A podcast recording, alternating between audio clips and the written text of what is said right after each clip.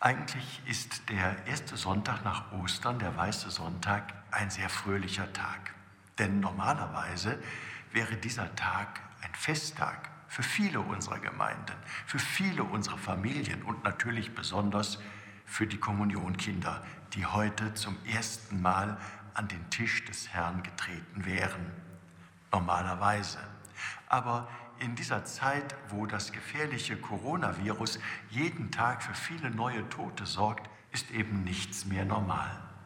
So musste auch ich die schmerzliche Entscheidung treffen, dass zunächst für eine gewisse Zeit alle öffentlichen Gottesdienste ausfallen.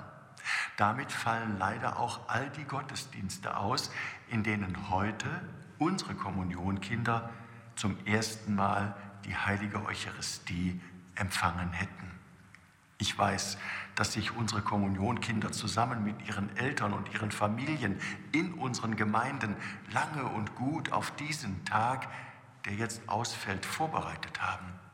Aber ich weiß auch, dass der Tag kommen wird, an dem es möglich sein wird, Christus unter der Gestalt des Brotes zu empfangen, seinen heiligen Leib, den er für uns am Kreuz hingegeben hat, indem er ganz gegenwärtig ist und seine Gegenwart und seine Liebe schenkt. Die heilige Kommunion ist ein ganz großes Geschenk, das Gott uns macht. Und kein Virus dieser Welt wird uns dieses Geschenk auf Dauer nehmen. Ja, es ist schmerzlich und traurig, dass auf diesem weißen Sonntag 2020 ein dunkler Schatten liegt.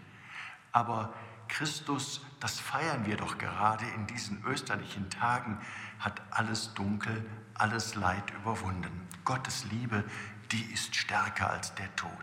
Die heilige Kommunion, auf die in diesen Tagen ja auch viele Erwachsene verzichten müssen, wird bald wieder möglich sein. Und darauf dürfen sich nicht nur unsere Kommunionkinder schon heute freuen. Ihr Rainer Wölki, Erzbischof von Köln.